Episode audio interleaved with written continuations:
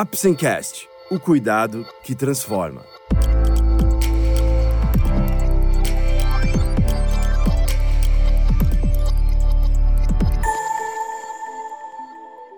Hoje vamos falar sobre microbiota. Você vai descobrir sua importância ainda quando estamos no ventre e como ela impacta diretamente em nossas vidas, além de falarmos um pouco sobre probióticos e prebióticos. Vamos lá? O Apsencast é um oferecimento da Apsen Farmacêutica. Através desse podcast, vamos levar para você conhecimento e informações de qualidade sobre temas relevantes na área da saúde, de uma forma leve e acessível, porque para nós da Apsen, cuidado também é instruir. Cada vez mais recebemos evidências da participação de microorganismos, bactérias, fungos, vírus e arqueias na manutenção de nossa saúde e de sua relação com várias doenças intestinais e extraintestinais. Os sistemas expostos ao meio ambiente, como pele, sistema respiratório, geniturinário e principalmente o tubo digestivo, apresentam uma quantidade enorme de bactérias, fungos e vírus. A estimativa é que esses microorganismos pesem quase um quilo e meio. Isto é, se estes microorganismos não existissem, seríamos um quilo e meio mais leves do que somos. Existem boas evidências de que a chegada destes pequenos seres ao nosso intestino pode acontecer ainda dentro do útero materno, antes do nascimento. Entretanto, a chegada destas bactérias em nosso organismo começa de fato a acontecer quando nascemos. O tipo de parto é um fator extremamente importante para que recebamos as bactérias mais adequadas. Crianças nascidas de parto normal serão inicialmente colonizadas por bactérias da vagina da mãe, enquanto que no parto cesariano serão as bactérias do hospital e da pele do abdômen materno as primeiras a serem recebidas pela criança sendo inclusive o trabalho de parto em si considerado de suma importância para que esta colonização inicial seja feita de modo considerado saudável. O estresse do parto parece ser benéfico para a chegada de bactérias boas. Crianças nascidas de parto cesárea, principalmente partos agendados, sem ruptura da bolsa amniótica e sem trabalho de parto, tendem a ter chance maior de receber um conjunto de microorganismos menos saudáveis e assim predispor a criança a mais doenças alérgicas autoimunes. Essas doenças podem ser tanto intestinais como extraintestinais, incluindo obesidade e doenças neuropsiquiátricas, como por exemplo o autismo e a depressão. A amamentação natural é outra variável essencial para o desenvolvimento de microbiota adequada. Embora se procure cada vez mais fórmulas lácteas que possam substituir da melhor forma possível o leite materno, ainda temos um longo período para que isto seja possível. O leite natural apresenta em sua composição lactobacilos, as chamadas bactérias boas, e açúcares, conhecidos como oligosacarídeos do leite materno, da sigla OLM. Cada mãe apresenta um tipo de leite, com diferentes lactobacilos, quantidades e tipos variáveis destes OLMs. OLMs funcionam como prebióticos, estimulando o crescimento e desenvolvimento de bactérias boas. Eles dificultam o aparecimento de infecções e apresentam efeito imunomodulador importante, controlando o desenvolvimento de nosso sistema imune. Os OLMs também promovem desenvolvimento adequado de nossas células intestinais e participam, inclusive, da formação de nosso sistema nervoso central. Crianças que recebem aleitamento materno tendem a apresentar, pelo menos inicialmente, coeficiente de inteligência, o famoso QI, superior às que não recebem esse leite. À medida que a criança cresce, começa a ingerir diferentes tipos de alimento, pode desenvolver diferentes tipos de infecções, usar vários tipos de medicações e tomar vacinas. Esses fatores são primordiais para o incremento de suas bactérias, fungos e vírus, e mais do que isso, representam mecanismos para um número maior e mais variado de bactérias. Esta variedade de tipos de microorganismos é essencial para o estabelecimento de microbiota saudável. Os mil primeiros dias de vida são considerados os mais importantes na formação de nossa microbiota. Qualquer interferência nestes três primeiros anos iniciais pode trazer impacto para o resto de nossas vidas. Logo, uma alimentação saudável, uso criterioso de vários medicamentos, principalmente antibióticos, e outros que interferem na acidez do estômago ou na contratilidade intestinal neste início de vida, são todos muito importantes para que tenhamos uma vida mais saudável e produtiva. É importante também mencionarmos que não somente as bactérias são importantes neste processo. A participação de vírus, fungos e até protozoários tem se mostrado importante para uma microbiota boa. Não existe ninguém com a mesma microbiota, de tal modo que hoje podemos considerar este conjunto de microorganismos como uma verdadeira impressão digital de cada um de nós. Existe ainda clara diferença entre populações de diferentes origens, mesmo dentro de um mesmo país, mais ainda quando consideramos culturas diferentes de diversas regiões. Os diferentes perfis da microbiota encontrada estão diretamente relacionados com nossa adaptação ao meio ambiente em que vivemos. Assim, é extremamente difícil falarmos em uma microbiota saudável do ponto de vista geral nós temos a microbiota que merecemos ou necessitamos. Depois destes três primeiros anos de vida, a microbiota vai aos poucos se modificando, dependendo de fatores externos e ambientais, como nossa história de vida emocional, física, dieta e exercícios físicos. Assim, embora o centro da população de bactérias do nosso corpo, especialmente o intestino, se desenvolva nos três primeiros anos de vida, ela vai se modificando à medida que ficamos mais velhos. Como a microbiota exerce seu efeito? A microbiota exerce seu efeito de inúmeras maneiras, de forma direta e indireta. Ela exerce a ação protetora, traduzida pela capacidade das bactérias boas em nos proteger de infecções por microorganismos patogênicos. Isto é, conseguindo deslocar as bactérias do mal, já que dois corpos não podem ocupar o mesmo lugar no espaço ao mesmo tempo. A microbiota pode também secretar as chamadas bacteriocinas, que são verdadeiros antibióticos naturais, e pode ainda gerar substâncias conhecidas como ácidos graxos de cadeia curta através da ação das bactérias sobre as fibras que ingerimos, que tornam nosso intestino mais ácido, dificultando a proliferação de bactérias ruins.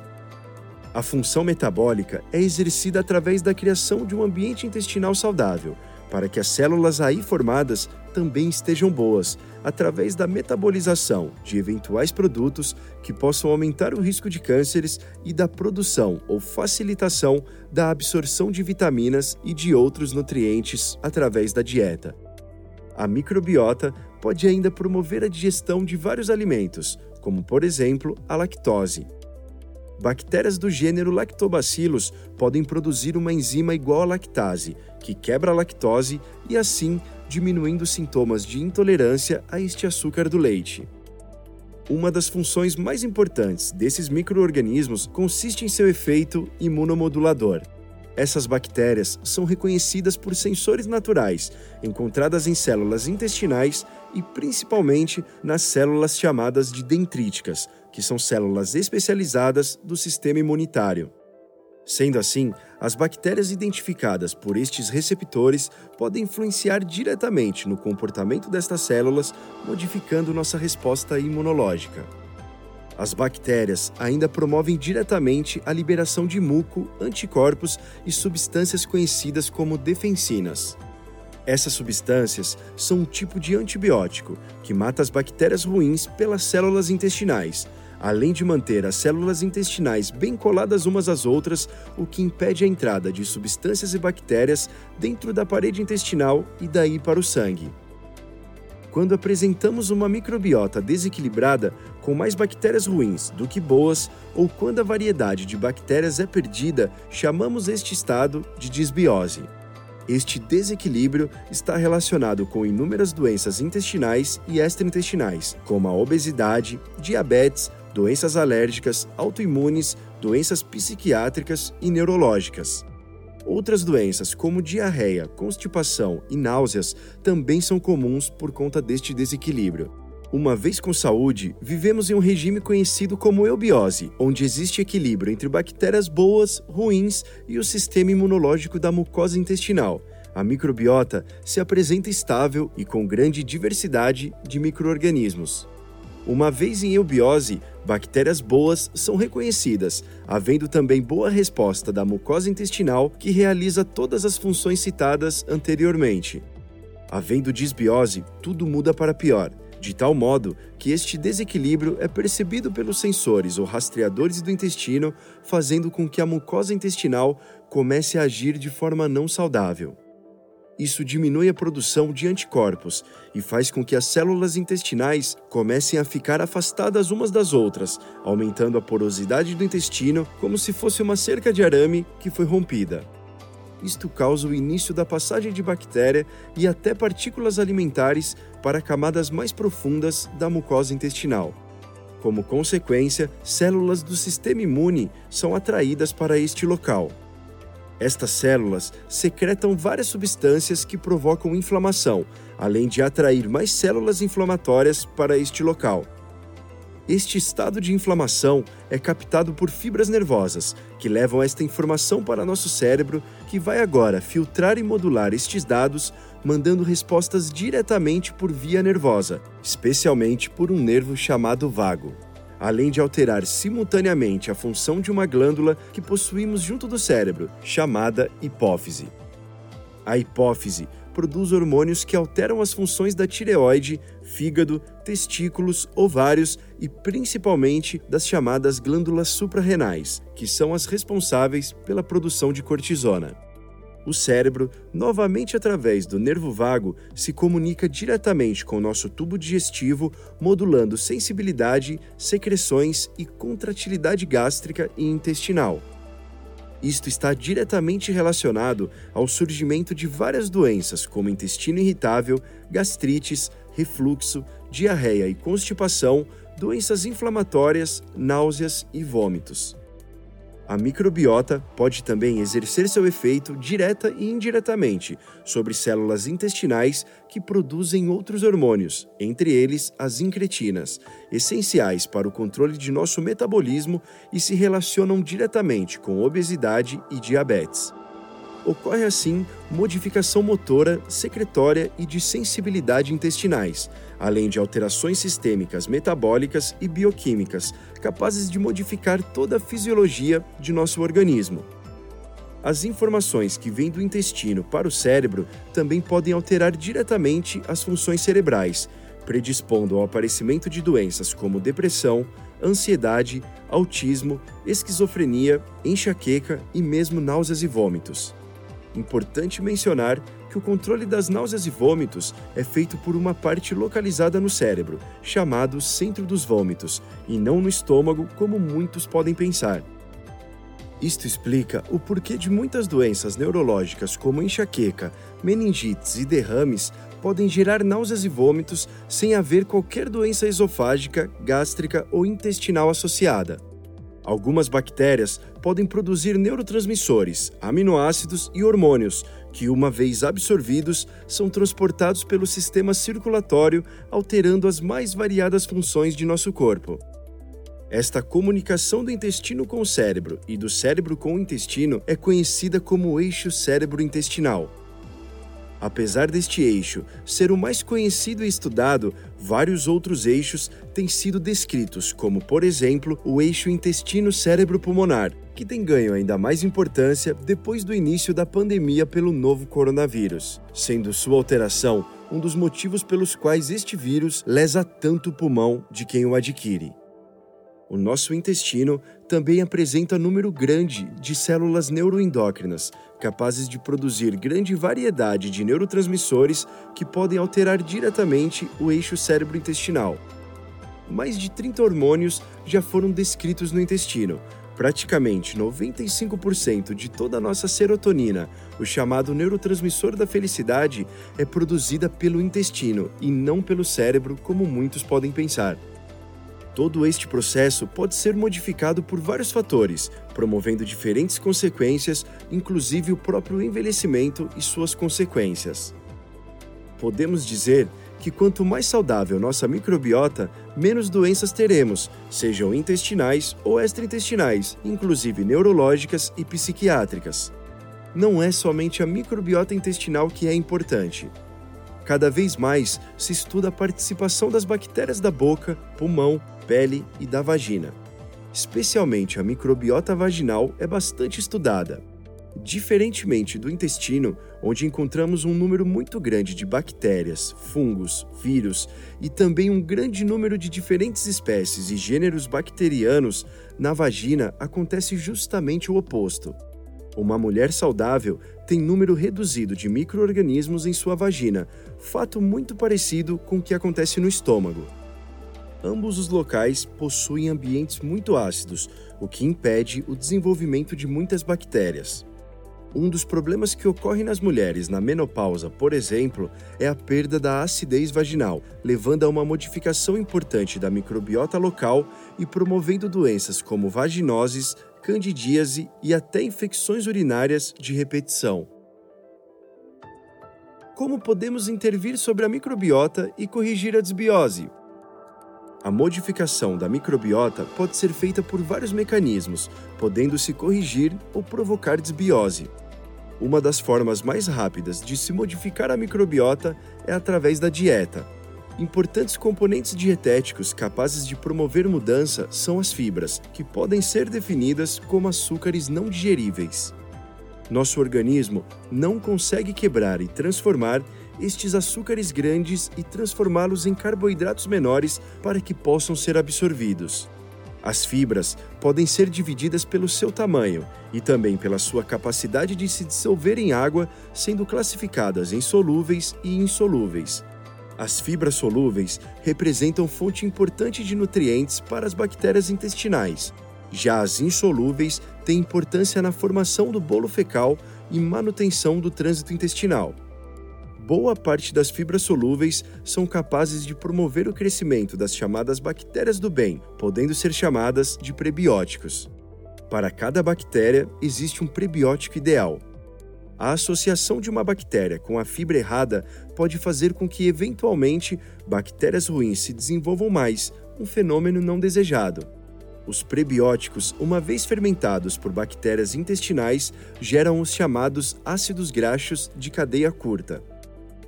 Os ácidos graxos de cadeia curta são absorvidos e, uma vez na circulação, podem interferir diretamente no eixo cérebro-intestinal. São várias as pesquisas que mostram que estes ácidos graxos também levam a alterações na liberação de uma série de hormônios e também diminuem a chance de bactérias ruins grudarem na mucosa intestinal, modificam a resposta imunológica, sendo capazes de reduzir inflamação, além de possivelmente possuírem uma tendência ao câncer a fermentação bacteriana de fibras faz com que ocorra também produção de gases, os quais por si só podem resultar em distensão e desconforto, ao mesmo tempo que são capazes de interferir na motilidade intestinal. Por exemplo, o gás metano está diretamente relacionado com quadros de constipação intestinal, enquanto o sulfídrico se relaciona com diarreia. Mudanças na alimentação alteram rapidamente a microbiota e essa modificação pode ser benéfica ou não. O segundo modo de alterarmos nossa microbiota é através da atividade física. A prática regular de exercícios melhora o humor, previne o declínio cognitivo, modifica a imunidade da mucosa e interfere diretamente sobre a microbiota intestinal. Isso aumenta sua diversidade, diminuindo bactérias ruins, produzindo agentes antioxidantes e também incrementando a produção de ácidos graxos de cadeia curta. Podemos também transferir para o nosso intestino fezes de um doador dito como saudável. A isto chamamos de transplante fecal, método que modifica claramente a microbiota, tendo seu uso na prática clínica restrito ao tratamento de determinados tipos de infecções graves do intestino.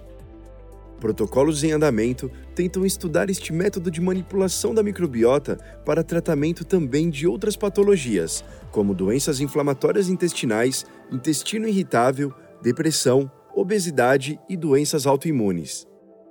É muito importante que se diga que o uso do transplante fecal engloba a introdução no intestino do hospedeiro não somente de bactérias, mas de todos os componentes fecais, podendo incluir microorganismos e uma quantidade variada de proteínas e outras substâncias até desconhecidas. Estes fatores fazem com que o quesito segurança do transplante de fezes seja analisado com extremo cuidado. Antibióticos, sem dúvida, são os medicamentos que causam maior impacto como exemplos clássicos de promotores de desbiose. Os antimicrobianos podem, todavia, ser utilizados para manipulação da microbiota de maneira positiva, como é o caso das infecções intestinais e extraintestinais, ou, por exemplo, na síndrome do supercrescimento bacteriano de intestino delgado, onde existe um excesso de bactérias no intestino fino, o que pode trazer uma gama variada de sintomas intestinais. O uso destes medicamentos de forma indiscriminada, especialmente durante a formação da microbiota, ou seja, nos mil primeiros dias de vida, pode trazer impacto para o resto de nossas vidas, por exemplo, promovendo maior predisposição para obesidade ou magreza excessiva, doenças alérgicas e autoimunes. Os antibióticos devem ser usados somente quando bem indicados, por um período adequado e sempre receitados por um médico. Uma das maneiras de minimizar o impacto dos antibióticos em nosso organismo é através do uso concomitante de probióticos.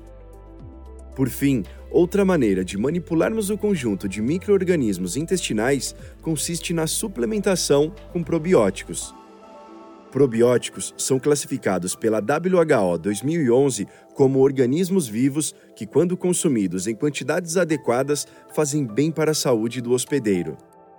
É muito importante que os probióticos sejam conservados e transportados de forma adequada, de tal modo que probióticos que necessitam serem conservados refrigerados, quando não são, muitas bactérias podem morrer, interferindo no resultado final da suplementação. Alguns microorganismos não podem ser transportados de avião por não resistirem à variação de pressão atmosférica. A conservação dos probióticos pode ser influenciada também pela zona climática, podendo haver diferença de viabilidade e ação em diferentes regiões do planeta, mesmo considerando-se um único probiótico. Para o desenvolvimento de um probiótico, deve-se respeitar o longo período de estudo que engloba a escolha da bactéria com potencial probiótico, o estudo de seu comportamento, teste de sua segurança e eficácia no laboratório e, posteriormente, em cobaias e depois em humanos. Depois de todo esse processo, os probióticos passam por processo de multiplicação, para que possam ser comercializados, sendo muito importante um controle sobre eventuais modificações espontâneas de seu material genético ou induzidas por vírus que possam contaminar a amostra, já que estes fatores podem interferir na eficácia e principalmente na segurança da cepa ou cepas suplementadas. Muito importante mencionarmos que probióticos não são iguais, embora possam existir características comuns a gêneros e espécies. Do mesmo jeito que somos todos Homo sapiens, existe grande variação de acordo com a cepa considerada. Assim como nós possuímos diferentes RGs e CPFs, os probióticos também os possuem. Portanto, bactérias de mesmo gênero e espécie, mas com RG diferentes, podem acarretar respostas completamente diferentes. Cepas diferentes de mesmo gênero e espécie podem ser tão parecidas como nós somos com uma palmeira ou um peixe. A ação dos probióticos pode variar de acordo primeiro com a cepa, característica genética dos scanners intestinais, clima, temperatura, medicamentos e alimentos utilizados em conjunto e restante da microbiota do receptor. É muito importante mencionar que a associação de diferentes cepas em um único produto não necessariamente leva a melhores respostas clínicas. Cepas diferentes podem competir por alimentos e receptores, podem produzir substâncias que matam outras cepas, podem ter diferentes características no que diz respeito à interação com alimentos e medicamentos e sobrevivência em diferentes regiões climáticas. A ação dos probióticos também pode variar de acordo com a matriz utilizada, ou seja, probióticos em leites fermentados podem funcionar de formas diversas quando são fornecidos em cápsulas. E, finalmente, como foi dito anteriormente, o uso de simbióticos, quando é associado o probiótico mais o prebiótico, não necessariamente é melhor do que probióticos isolados, já que para cada probiótico existe um prebiótico ideal. Alguns probióticos têm seu uso voltado para doenças específicas, como é o caso dos psicobióticos. Cada vez mais existe a tendência de se direcionar cepas ou combinações de cepas para situações clínicas específicas. Devemos ainda mencionar que nem sempre o efeito benéfico encontrado com suplementação com probióticos se deve à cepa como um todo. É possível que somente uma parte da bactéria ou algum produto por ela secretado é que exerça este efeito.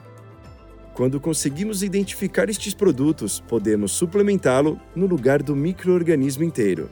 A isto chamamos de pós-biótico.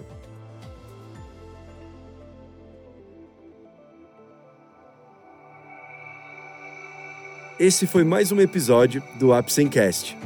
Esperamos ter conseguido esclarecer um pouco mais sobre microbiota, sua importância ainda quando estamos no ventre e como ela impacta diretamente nossas vidas, além de falarmos um pouco sobre probióticos e prebióticos. Lembre-se que, para o diagnóstico e tratamento corretos, é essencial procurar um profissional da saúde. Obrigado por ouvir o Apsencast e até o próximo episódio. Este é um podcast feito pela Apsen em parceria com o Dr. Ricardo Correia Barbucci, médico assistente, doutor do Departamento de Gastroenterologia do Hospital das Clínicas da Faculdade de Medicina da USP. Apsen Farmacêutica. O cuidado que transforma.